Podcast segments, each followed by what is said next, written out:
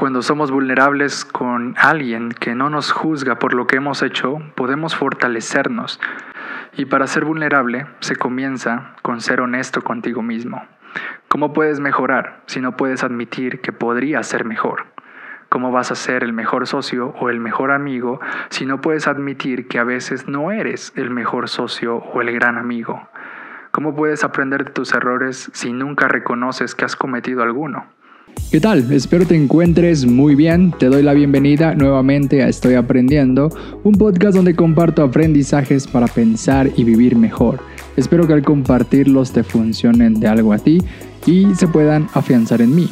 Como sabes, soy una persona inquieta que siempre está aprendiendo algo nuevo y esto lo comparto de manera más privada o explícita a través de lo que escribo en mi blog y para que conozcas un poco más de estos aprendizajes, te invito a suscribirte a mi newsletter, donde te comparto estos aprendizajes y más. Además, te hago recomendaciones de series, de canales de YouTube, de podcasts, de libros y de apps que considero pueden ayudarte a seguir aprendiendo. Bien, si quieres recibir esta información, te dejo el link en la descripción y va pues, comencemos. En las últimas semanas no me he sentido del todo bien emocionalmente por diversas razones. Una de ellas se debe a la incertidumbre que experimento por no saber qué pasará con mi futuro profesional. Llevo algunos meses desarrollando nuevas habilidades como la escritura, un poco de producción audiovisual y un poco de investigación, pero aún no logro saber hacia dónde me va a llevar todo esto y eso me causa cierto conflicto. Entonces, algo que me ayuda a tener un poco más de claridad es escribir y escribo sobre lo que siento, sobre lo que pienso, sobre lo que quiero. En fin, pero hace poco me di cuenta que no es suficiente y que necesitaba compartirlo con alguien más. Mm, no sé por qué, pero así se siente. Entonces, después de haber platicado con alguien, me encontré con un artículo que te dejo en la descripción que llamó mi atención y me hizo investigar un poco más sobre el tema de la vulnerabilidad. Y la vulnerabilidad, entre muchas cosas, es la condición de estar expuesto a ser atacado o herido, ya sea emocionalmente o físicamente. Si pensamos esta condición a nivel biológico o físico, ningún ser humano eh, estaría dispuesto a ser dañado.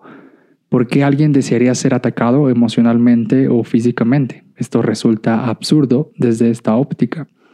En este sentido, como especie humana, desarrollamos las capacidades y habilidades necesarias para desarrollar o evitar estos ataques que puedan dañarnos, porque aprendimos que siendo más duros frente a esos ataques garantizábamos una vida más larga. Entonces comenzamos a no dejar que alguien más nos hiciera daño. Pero esto es solo el comienzo, porque conforme pasaba el tiempo nos íbamos dando cuenta que no solo queríamos vivir y ya, comenzábamos a buscar la calidad de nuestra vida. Entonces ya no queríamos vivir así sin más, sino que también estábamos buscando vivir mejor. Y para lograr vivir mejor, comprendimos que necesitábamos de los demás. Entonces, tener buenas relaciones con otras personas se volvió fundamental para construir una mejor vida. Todos queremos tener a alguien que nos haga reír, que nos apoye cuando nos sentimos mal, que nos motive o que nos dé esperanza para continuar. En este sentido, la conexión con otras personas se vuelve fundamental para la supervivencia actual. Muchos de nosotros tal vez ya no estemos preocupados por lo que vamos a comer o dónde vamos a dormir, sino que nos preocupamos más por saber si encontraremos al amor de nuestra vida o si mantendremos la amistad con nuestros mejores amigos o si conseguiremos a un buen socio para crear una empresa o si podremos ser los mejores padres, los mejores hijos o hermanos. Para que se logren vínculos más fuertes entre las personas que nos rodean, debe existir un alto grado de vulnerabilidad. Incluso me atrevería a decir que es la vulnerabilidad lo que termina conectándonos con los demás de forma significativa. Aunque los riesgos de ser vulnerables con otras personas sean muy altos, también la recompensa de una relación salida de ahí es muy alta y muy satisfactoria. En otras palabras, Puedes descubrir al amor de tu vida o a tu mejor amiga o amigo en una plática donde eres vulnerable, pero también puede ser todo lo contrario. Pero a pesar de tener un buen o mal resultado, la realidad es que todos somos vulnerables en todo momento. Hoy más que nunca deberíamos comprender esto, porque somos vulnerables a virus, accidentes, enfermedades, y también somos vulnerables a nuestros miedos, a nuestra ansiedad, al estrés, a la vergüenza, etc. La vulnerabilidad no es algo que elijamos tener, es parte de nuestra naturaleza. Y por eso necesitamos de los otros como necesitamos del oxígeno, porque somos demasiado vulnerables y sin ellos no podemos seguir. La conexión con otras personas es lo que nos sostiene, lo que nos mantiene vivos de cierta manera. Si no fuéramos capaces de exponer nuestra versión más vulnerable a alguien, sería insoportable la vida, porque siempre estaríamos tratando de ser algo que no somos, y todos somos de cierta forma vulnerables. Sé que para muchos puede ser difícil asumir esta realidad porque tal vez se pudo haber tenido malas experiencias en la infancia o en cualquier otro momento, pero la única opción que tenemos para mejorar en muchas de nuestras circunstancias es iniciar por reconocer y aceptar que somos vulnerables, que no importa lo que se haga o lo que se tenga, nuestra vida es frágil y se puede romper de muchas formas. El punto no es evitar esos daños, sino aprender a vivir con ellos y con la posibilidad de que estos sucedan. Si por ahora sientes que tu vida está bien, que no hay nada de qué preocuparse, tal vez te haría bien dedicar un poco de tiempo a pensar en las cosas que podrían dañar ese bienestar. De esta manera podrías identificar los aspectos más vulnerables de tu vida. Piensa en esas cosas que podrían destruir tu vida emocional o física. Tal vez sea perder tu trabajo, perder tu casa, perder tu familia o, que las personas que amas te abandonen o te traicionen. Yo sé que este ejercicio de reflexión puede ser muy extremo, pero no creo que sea del todo innecesario. Pienso que alguien que es capaz de comprender lo que le causa alegría y lo que le causa sufrimiento, tiene mayor sabiduría para afrontar con madurez los conflictos que lleguen a su vida. Esto no solo es difícil para cualquiera, es en especial difícil para una sociedad que todos los días busca mil formas de tener éxito, mil formas de gozar de la vida, de ser más felices, de viajar, de disfrutar, de tener mayor riqueza, más fama, etc una sociedad que busca aparentar en redes sociales tener la mejor vida, las mejores vacaciones, los mejores libros, la mejor tecnología, la mejor ropa, el mejor cuerpo, en fin. Es una sociedad que simplemente rechaza la vulnerabilidad. Al estar constantemente publicando una versión editada de la propia vida, se está creando un alto rechazo a lo vulnerable de ella. Los filtros de Instagram, las personas que te invitan a construir una marca personal, solo te están motivando a mostrar la mejor versión de ti. De esta forma, estamos perpetuando el autoengaño de nuestra propia persona. Si alguien te conoce a través de un filtro de Instagram, seguramente se puede decepcionar o sorprender si te ve sin él. La decepción que entonces experimentamos de muchos creadores de contenido es porque solo los hemos conocido a través de fotos y videos que representan su persona más idealizada o perfecta. Y aunque algunos se paren frente a la cámara a llorar y a lamentar sus tragedias, no dejan de representar una personalidad para su público. Tal vez nos contaron algo mientras lloraban, pero no nos enteramos de lo que pasó después y para los siguientes días nos dirán que todo va bien y nos invitarán a comprar algo de lo que están haciendo publicidad. Porque para su desgracia han vendido su nombre al mercado, a una marca, y esto les impide presentarse como vulnerables. A Nike no le importa si estás triste. Nike quiere que siempre estés bien para que siempre digas just do it, solo hazlo.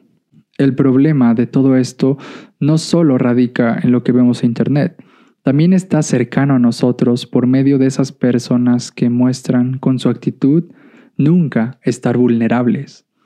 Es muy frustrante estar cerca de estas personas. A nadie le gusta convivir con alguien que no pueda ser honesto. Además, las personas que niegan su vulnerabilidad les cuesta ser amigos o socios porque no hay mucho que aprender de ellos. Al no tener la confianza de exponer el lado más sincero de su vida, pues nunca lograrán que otras personas confíen en ellas. Esto se debe principalmente al miedo. Muchos tenemos miedo de ser heridos y esto nos pone en modo alerta. Como te lo dije al principio, de cierta forma estamos condicionados a evitar el sufrimiento y lo volvimos un método de supervivencia. Pero como decía Brené Brown, cuanto más miedo tienes, más vulnerable eres y más miedo desarrollas. No se puede compartir ni conectar con alguien que rechaza su vulnerabilidad porque en el fondo niega sus errores, sus imperfecciones, sus limitantes, sus fracasos, sus defectos. Y este tipo de personas son las que más miedo cultivan en su vida y menos confianza dan a los demás. Por esto y más es bueno desarrollar una buena vulnerabilidad.